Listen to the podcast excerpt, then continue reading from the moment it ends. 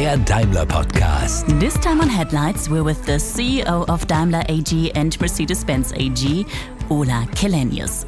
My name is Jessica Abt, and Ola and I will talk about strategy, how things have changed for him since becoming CEO, and we'll even talk about ABBA and bread.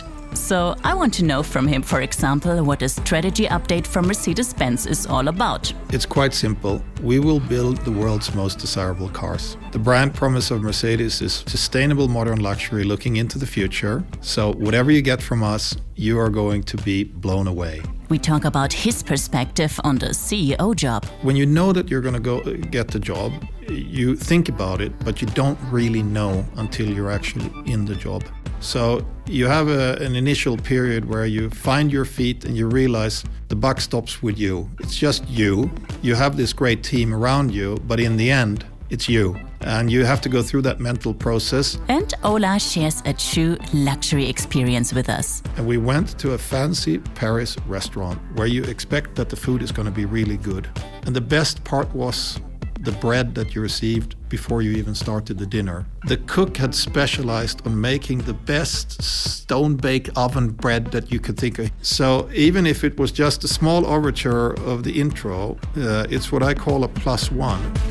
So, uh, first of all, hey Ola, thank you for your time. Yeah, thanks for having me.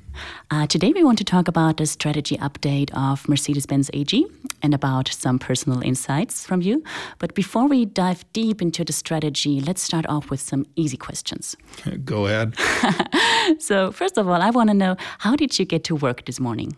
I drove in my company car, which is an S Class with plug in hybrid. Ah, and okay. all the way electric, of course. Okay, that's good to hear. Actually, I hoped you say in my new S class, uh, but you don't have it yet, do you? No, uh, I'm eagerly awaiting the new one, but it goes to external customers first. Uh, we're about to launch here towards the end of November. Uh, so I think there are a lot of people out there that are excited about this car. Definitely. So until the new S class is coming, uh, is there a favorite car in your garage so far? Oh, Mercedes has such a broad uh, uh, model range. Uh, if I would pick uh, pick maybe a few favorites as a business car, it has to be the S class. It is the ultimate business car and kind of upper luxury sedan. If I want to go on an adventure, it's the G uh, and maybe hit the track AMG GT. There you have a good collection if I would have one. okay, that brings me uh, to my next question. Um, one of the fun parts of being a CEO has to be driving new cars or cars the world hasn't seen yet. What was the latest car you had the opportunity to test drive? Indeed, it's one of the best parts of my job. And only last week we had a test drive again with prototypes and I got to drive quite a few. Uh, some of the most exciting ones were the new electric vehicles. I drove the EQS. I drove also other siblings to the EQS out of that family that are not too far away into the future. Uh, that was amazing. Uh, performance, kind of the serenity that you expect from a Mercedes, uh, high tech, uh, everything is there. Hmm, that sounds fun. Uh, however, that's not all you do all day long. Um, what's on your top of your agenda right now? What's the most important project you have in mind? There's so much going on right now. The auto industry is in full transformation, and it feels like the transformation is picking up speed. On top of that, of course, the whole world is still dealing with COVID, so we have to manage and navigate through that. But strategically, it's about uh, the technologies of the future. It's about our brand, developing our brand further, fulfilling the brand promise, and of course, uh, never let go on the Swabian cost discipline. Now let's turn to the more serious part of our interview strategy. Mercedes Benz just announced a major strategy update to pursue profitable growth in the luxury segment and target leadership in electric drive and car software. The goal is a luxury experience that will be electric, software driven, and sustainable. But what does that mean in specific terms? So uh, by now you've been in the job for roughly one year, and you just announced a new company strategy for Mercedes Benz. Um, for the beginning, let's try to put that strategy in a nutshell. So imagine you meet my mother in the elevator, and we are both going up to the 12th floor, and you have 12 floors time to explain our new strategy to her. All she knows is we are making cars. Go ahead. It's quite simple. We will build the world's most desirable cars The brand promise of Mercedes is modern luxury, sustainable modern luxury, looking into the future. So, whatever you get from us, you are going to be blown away. That's number one. Number two, next to all the technological uh, skills that we have that we've built up over decades here in this company, we're going to double down on two future technologies electrification and software. And third, back to that Swabian cost discipline. That's the strategy and I don't think that's even 12 floors. Hmm, I don't think so either, but um, I think my mom would let you get away with that. um, so, in your strategy update, you made it clear that we need to refocus on our true strengths.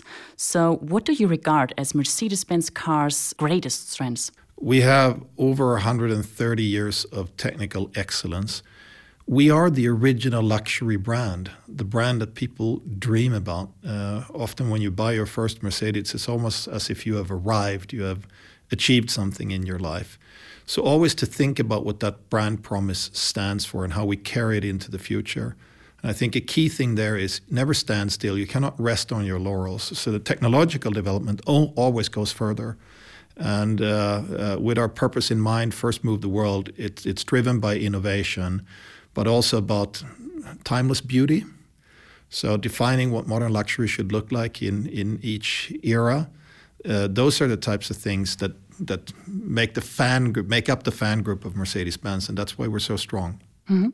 You just mentioned it. Uh, when we talk about the S class, the word luxury comes a lot. Um, can you define Mercedes luxury for us? As I said, uh, luxury is not something that stands still. It always evolves it's our ambition as Mercedes in the automotive segment to define uh, at each moment in time what does modern, modern luxury stand for. If you look at the new S class, uh, the styling is sporty, elegant, it's timeless, uh, it's very technical but clean at the same time. So inside out, you feel this vehicle is just is just right especially on the inside, we've had a revolution. You have these now super high tech screens, uh, massive OLED screen, the most crystal clear display that you've ever seen, a 3D instrument cluster. You don't need to wear any funny glasses to use it. I've never seen a 3D effect as good as this. But it's embedded in a beautiful, let's call it living room of stylish Italian designer furniture not looking back, not a Baroque style, uh, very clean, very modern, very forward looking. Mm-hmm. Um, can you say that the definition of luxury has changed over the past few years? What would you say about that? I think so. Uh, whereas if you go into the past or even the distant past, often it was um, connected with opulence, but it's less about opulence. It's to be ever so slightly understated always quality. Uh, it, it, needs to feel solid and feel right.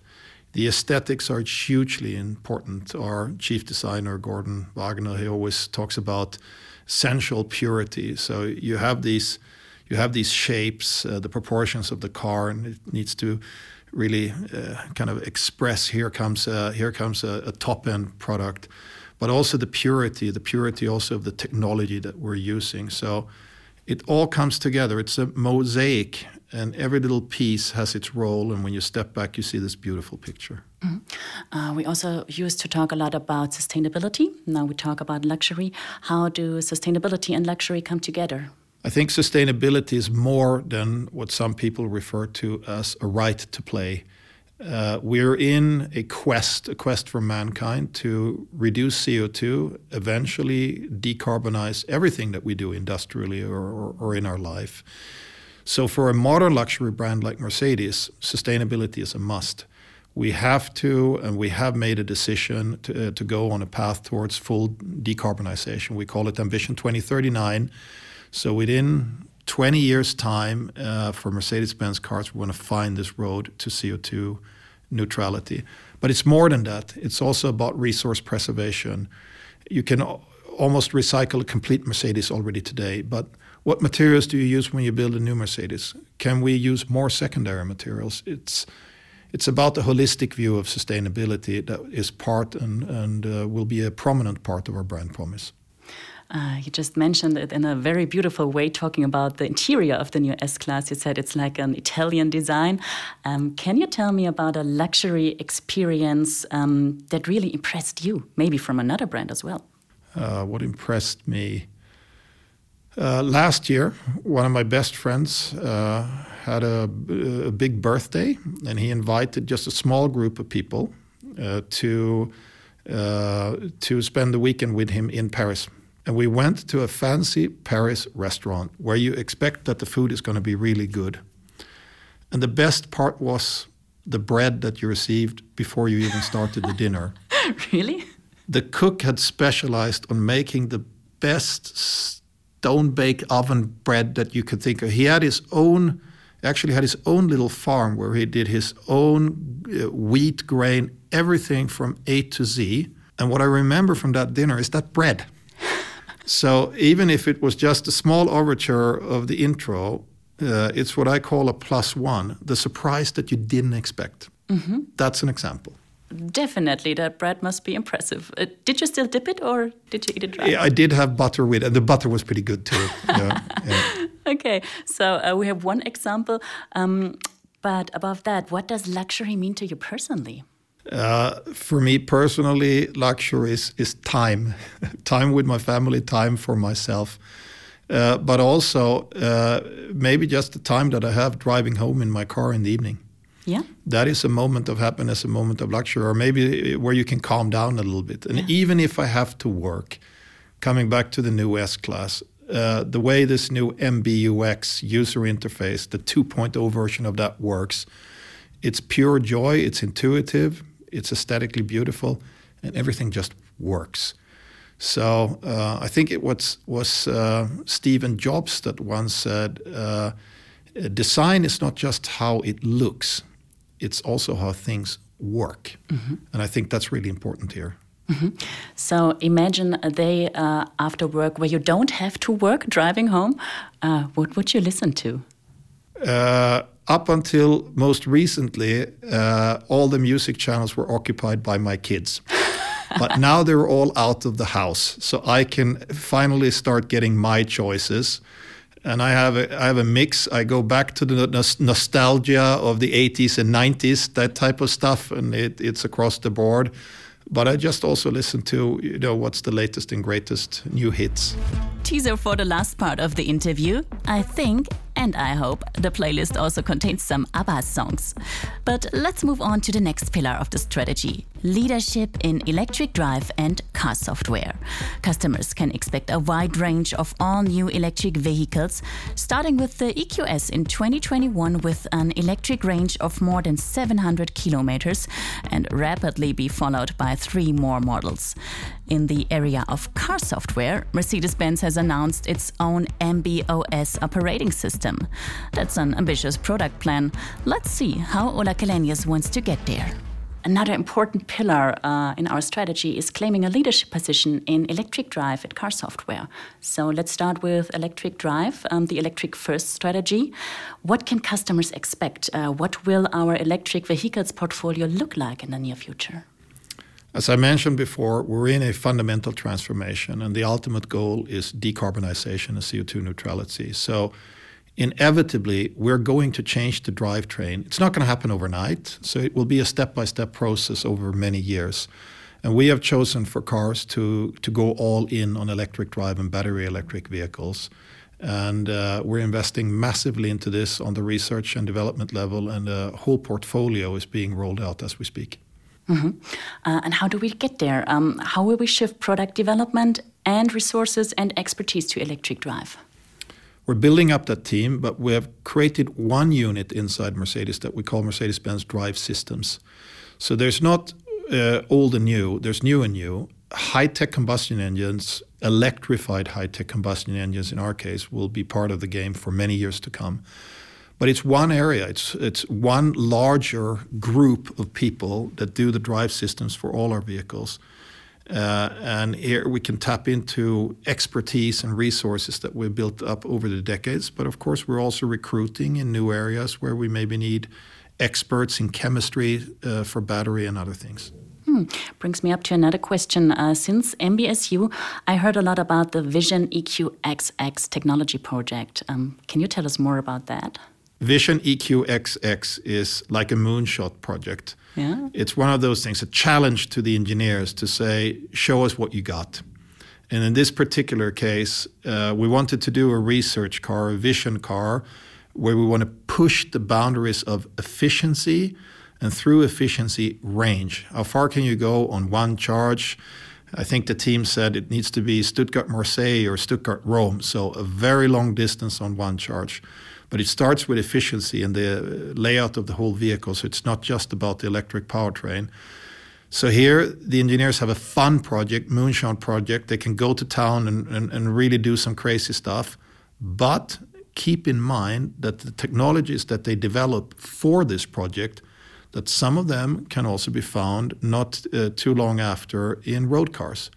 And even the Formula One team is pitching in. So uh, the team up in Brixworth in England, where we have our uh, powertrain for Formula One, they're an integral part of this project as well. And that sounds really fun. So, what do I have to do to work with that project? You have to apply, but I suspect you should have a pretty strong resume in engineering. Damn it. Okay. So I go to another question. Uh, let's talk about car software. Um, key to this new strategy is our own MB.OS operating system. It will be developed in house and is scheduled for launch in 2024, I think. So, can you discuss that step for us in terms of connectivity and how it differentiates us from the competition in digital services? This is already a journey uh, that we started several years ago, and the first fruits of that journey was the first generation MBUX that we launched back in 2018 with new A class, where we picked one domain, the infotainment domain, to make it uh, totally connected to the cloud. You have a, an I, uh, a Mercedes Me ID, like like you're used to with a smartphone.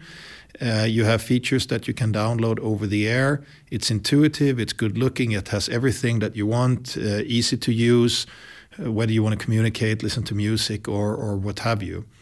So that was the embryo of this new thinking. Uh, and uh, step by step, we're adding to this now, but we want to go all the way to an operating system, MB operating system for the whole car. So, domain by domain, including the base operating system for the vehicle. We're now in development of this to launch this for architectures starting in 2024 and forward. But it will really be for all the Mercedeses. So it's scalable, uh, controlling all of the vehicle. We then own the interface towards the customer, the digital interface towards the customer. It's not something that we want to outsource. Uh, we want the customer to be directly connected with us. But of course, we will also work with partners on doing this. Even though we will do a lot of the programming ourselves, in many cases, we'll select the best partners in the market, tech companies or other suppliers, uh, to help us develop this new operating system. Mm-hmm. Um, are there also areas where you expect suppliers to come in? Absolutely. Uh, on the hardware, for sure. So, the computing power, the chipsets that you need they need to be the latest and greatest generation and need to have a, a, an enormous amount of processing power because we're adding features in the driving assistance autonomous drive system domain alone where we have chosen to, to work with nvidia. Their next generation chipset will be uh, unbelievably powerful. And what's our thinking behind that it is that the product evolves. So even if you have bought the car you will get more features going into ownership of that car. So at the point of sale, you buy something, but it gets better and better over time. And that's not just true for this domain. Other domains, we will work with um, uh, experts and suppliers and tech companies as well. But it's one thing that is really important. We remain the architect of the whole operating system. So we're in control and we control the interface towards the customer. Mm-hmm.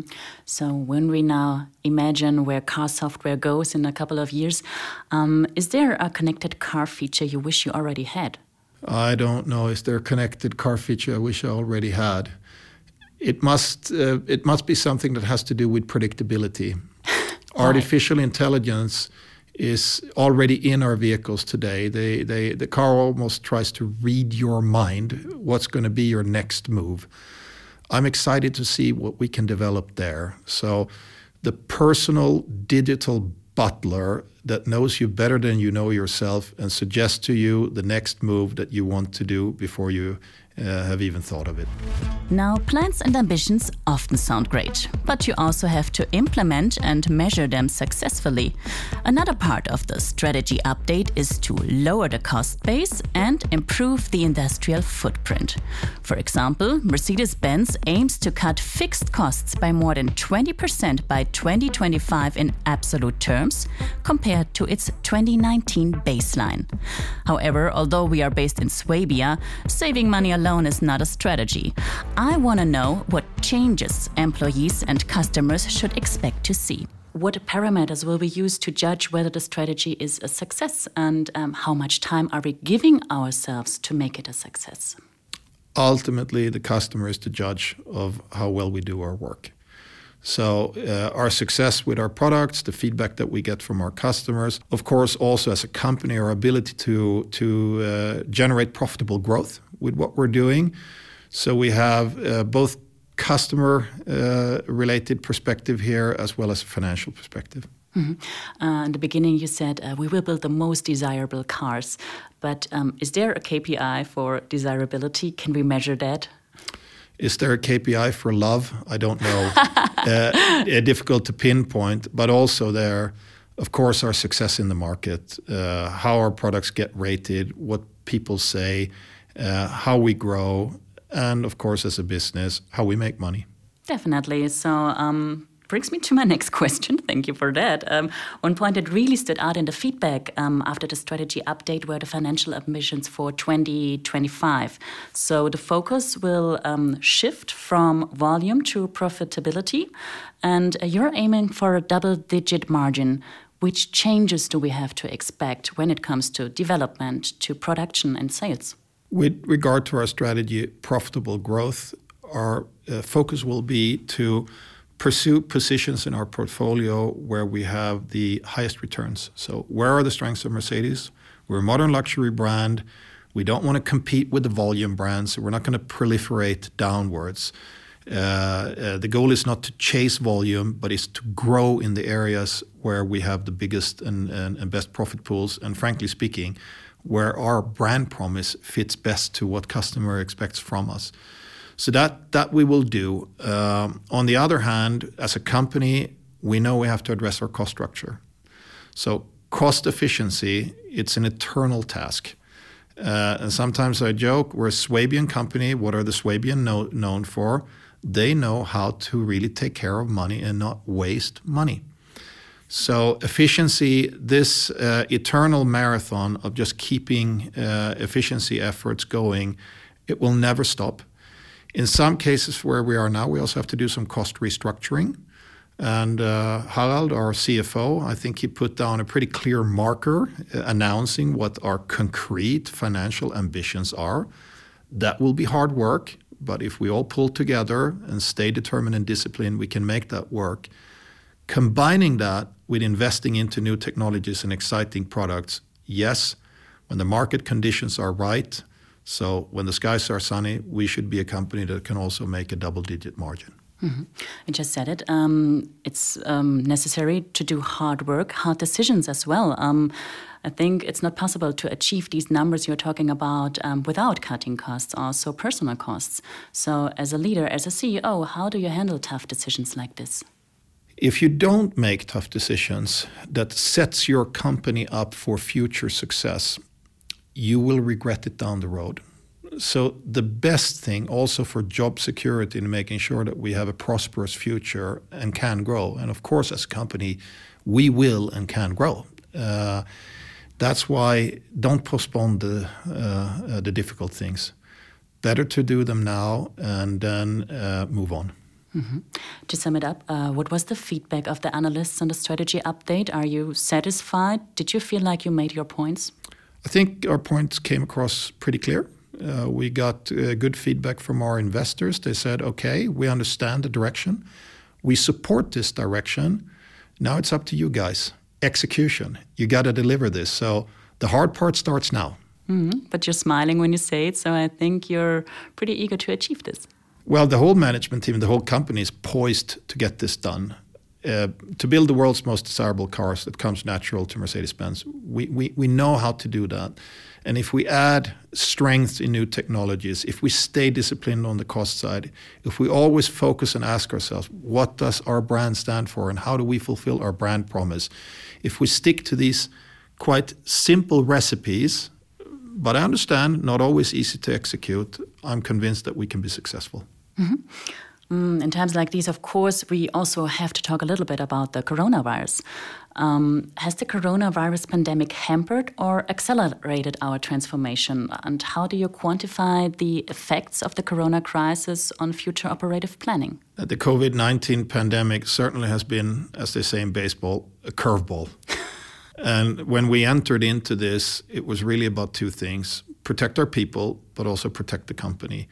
So in this first six, seven, eight months of it, I think we've done a pretty reasonable job there. Always looking at people first, safety first, but at the same time managing our liquidity, and we have done well there also. We we have a robust balance sheet of this company and a robust liquidity, and we have actually been able to strengthen our position there in spite of uh, markets that were falling due to lockdowns and so on. With regard to transformation, it hasn't slowed anything down we haven't stopped any investments in the new products or electric vehicles or, or, or the digitization for that matter. We're protecting those, those seeds for the future. Uh, so if anything, we're minimum, minimum at the same speed. Who knows? Perhaps it will go even quicker. Mm-hmm. Uh, actually, Toto Wolff told us in another podcast episode about one of the positive side effects of Corona. His aerodynamic team uh, actually identified more areas for aerodynamic improvement while working from home than working from the office. So, are there any other similar stories you can share positive side effects of Corona? What has hugely, hugely impressed me is how the whole team of Daimler came together. So we overnight, more or less, had a different way of working, uh, having to work from home or from other places or being apart from each other. But everybody came together and we changed very quickly. Often you uh, talk about agility and you look at uh, presentations and take seminars. I think this was the ultimate proof of how agile a 300,000 uh, person company can be. Uh-huh. So that can do attitude and everybody stepping up to the plate being his or her own entrepreneur. That is what has impressed me most. Mm, yeah, you sound proud of your team. Absolutely. Okay, that's enough strategy for now. In wrapping up this interview, we wanted to take the opportunity to get to know Ola Källenius better. How does he reflect on his start as CEO? What drives him? And is it really true that all Swedes love ABBA? So, uh, we have talked a lot about uh, external circumstances that shape your job, such as brand positioning, market expectation costs, etc. But uh, what I want to know is what has been the biggest shift for you internally, personally, since becoming CEO? When you know that you're going to go uh, get the job, you think about it, but you don't really know until you're actually in the job. So you have a, an initial period where you find your feet and you realize the buck stops with you. It's just you you have this great team around you, but in the end, it's you. Mm-hmm. And you have to go through that mental process. I think that's now behind me, and I've gotten a little bit more used to this role, and uh, I'm looking forward. Uh, I always like uh, to compare it with um, becoming a parent or becoming a leader. Uh, can you compare that as well? Is that a similar process? When we had our first child, of course, uh, we didn't know what was back and what was front. So uh, yes, that was a daunting uh, moment as well in in my life. Uh, and perhaps maybe that analogy is not so bad. Actually, it's uh, from Adi Ofek from Tel Aviv, if you want to talk about that with her. um, so, besides driving all our new products, we talked about that in the beginning. What is the best part of being CEO? What drives you? The best part is uh, that you are in a position where you can make things happen. You can set a strategic agenda, you can make decisions, you can actually shape the future of the company. You carry a big responsibility, uh, but you're not forced to do this. It's something that you want to do. So uh, this this this really ability to shape uh, the future of the company, I think it's the best part. Mm, and you've been working for Daimler for 27 years now, so you shaped a lot here. Uh, you spent your entire career here in this company. What makes this company so special for you? Why is it a great place to work? Daimler is unique. It is the inventor of the automobile. That star stands for so much uh, innovation, excellence, beauty, so many things. That's what lured me to the company. And to be one of the people that uh, get to, I don't know, be part of, of one uh, period of time in this great company's history is, is just been fantastic, and I've never looked back. Okay, but uh, let's think it the other way around. Uh, what have likely been your job if you never joined Mercedes? Hard to hard to think about that because you become so so one with the mm -hmm. company that yeah. you you don't think about anything else. Uh, but I'm sure I would have done something that uh, has an, a tangible industrial product. I want to be associated with a company that makes things so not something that you can't touch. It needs to be something that you can really uh, have as a tangible product for me. Okay. Uh, I also asked that question um, another colleague of Berlin, I think, and he said, uh, "I'd probably be in a band." so that's not your choice. No, my musician skills are far too weak to do that. I wouldn't be, I don't know, a fan of a band. Yeah, that's fine as well. a band needs fans, so that's good. Um, but in your time at Mercedes, not only have our products changed, but also our culture and um, our management and leadership culture, especially. So, what management and leadership style do you expect from your team? What makes good management? Ambition, an entrepreneurial thinking, really think as if the company uh, uh, was your own and not just expect it to be there. You're part of this company, you need to take responsibility for it.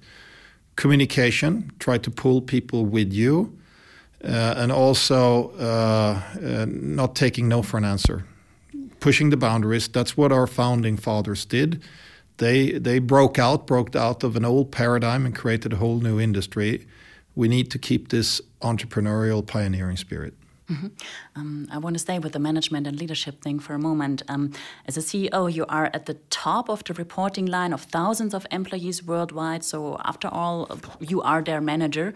But at the same time, you actually instruct only a few people around you. So, it's an interesting field of tension. So, what's more important for you, management or leadership?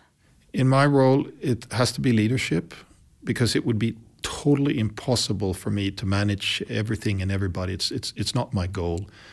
Uh, of course, sometimes you get carried away. And you want to be part of actually finding the solution, and you're discussing in detail, and then you have to take a step back. So you you you ghost in and out of the detail work, and yeah. you have to ask the people around me. Maybe they get annoyed by that. I don't know. uh, but in general, what what do you do? You have to try to set the strategic direction. Where's the company going? Communicate that well. And then in the end, maybe the most important task is to select the people around you that take responsibility for then executing the strategy. Uh-huh. You just said uh, you're ghosting in and out of detail work. Uh, which part, which field has the most risk for you for diving in? Which are you most interested in? Uh, anything and everything that has to do with the product, maybe the styling of the product, having worked in marketing and sales, I do get on the nerves of the marketing and sales people from time to time. uh, but uh, product or brand, I would say. okay. Um, so, um, what type of people do you most enjoy working with? We have such a diverse team that you cannot pick a category, and that is a good thing. Mm -hmm if we would just have people as a manager on any level of the company that just resemble yourself, that you think I'm looking at myself in the mirror and I like this oh, person, that would not be that one. would not be a good company. Yeah. So it is the tension that you get into a system through having many different types of personalities. And diversity in general across the board is something that strengthens the company. So I tend to not select a particular category. It doesn't make sense. Mm -hmm. But um, so, what would be a type of character very opponent to your character? You have to ask other people about that.